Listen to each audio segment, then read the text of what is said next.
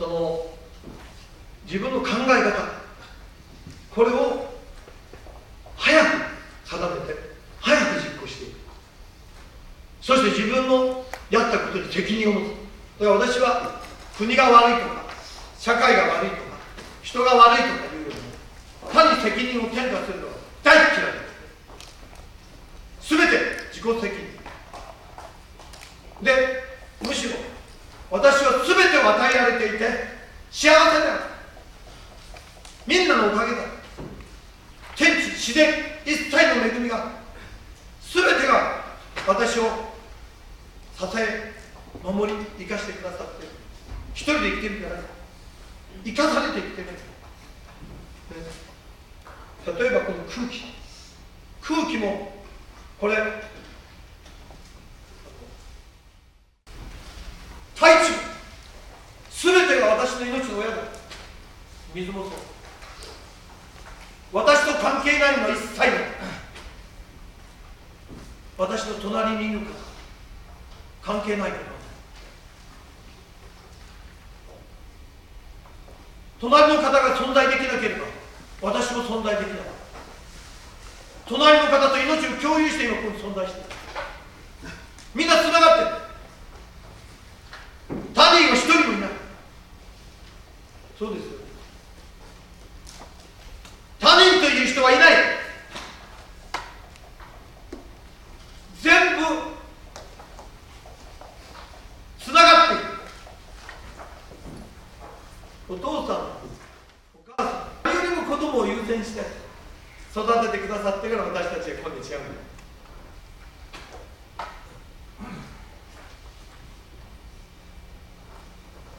何兆というお父さんお母さんがみんな我が子の幸せのために命をかけて育ててくださったおかげでこれ100%確実ですからお前いらないと言って捨てられていたら生まれてませんから食事がないからもう間引きして捨てられてたらございません。結局大切に育てられるそれだけですそれからどんな困難があってもね石にかじりついてでもね生きてきた皆さんがいる。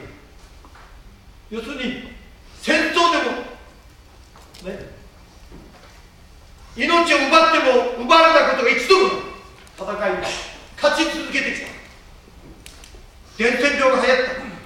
た。これなもういろんな病気ある。周りみんな死んだけど私だけ生き残った強い命たくましい命それが皆さんの先祖です皆さんの先祖は猛獣とも戦って敵とも戦って地震にも勝って台風にも勝って飢饉にも勝って飢えにも勝ってあらゆることに勝ち続けてきたから今皆さんと皆さんは強いんですよご先祖は強いんですよただ強いだけ愛があったんです愛が愛護衛大臣ですよむちゃくちゃですよねこういうの本当に至らないと思います世のですからね話をちょっと横道それる。け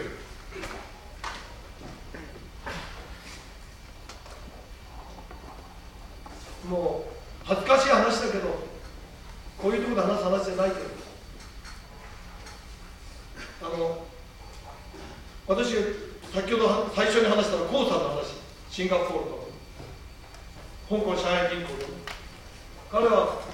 なんで日本はね靖国首相がマイナーなのかと言ってるんですよ彼か中国人ですよ。不思議と思います。戦争したのは今のも共産党軍になって国民党だろ今の政府じゃないじゃないか。その時も東京裁判で決着がついてるじゃないか。終わった後から出てた政権から言われてね何やってんの？と言ってるんですよ。それでその後何言ってるみんな中国で女抱かされたんじゃないか。靖国問題に出てあの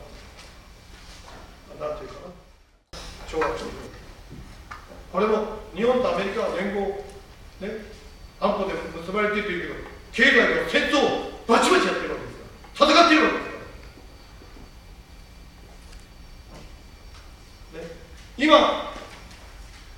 表向きに武力が出てないだけ実際は日本を取り巻く環境は皆戦争ですからで外国の人たちはそういうことを自覚してますよね。日本だけがそんなことないみたいな感じで言いますけどなんともお天気だと日本は今の日本の若者ここにいらっしゃる方は違うと思うけど。なんとのお天気みんな常に戦うことを韓国にしても中国にしてもシンガポールにしても教わる戦いを教わるだからシンガポールに行くと道路あのブーゲンビリアまで街の中心にずらっとこう花が咲いてますよいざという時5か国相手に戦えるようにそれ全部取ったりして戦闘機の飛行場になるようになってる日本だけですよね。私はね絶対戦争反対してますそして原子爆弾も持つべきでない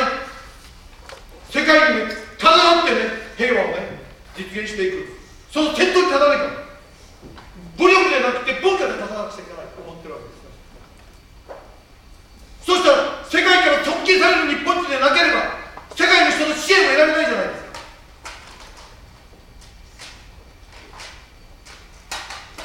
世界を平和にしようと思ったら私たちが本当に誇りを持って立ち上がらなければ世界の平和できません私はそういうことをね学生時代に大学時代にそして日本の憲法を学んだもちろん大学は仏教の大学に行きました。けどあの時間がないのでそのそういうところの話ができないから残念ですけど。学生時代に目覚めなかったらいつ目覚めるのかね学生時代に世界の平和を考えなかったらいつ考えるんだ人々の幸せと繁栄を学生時代に考えなかったらいつ考えるんだ現実社会は甘くないから自由に勉強できるときに自分の命の尊厳を世界の平和を考えなかったら一体いつ考えるんだ。ということですよ。それで私あの夏目漱石の心を読んでこれで考えた大学行った人たちはこういうことを勉強するんだな。と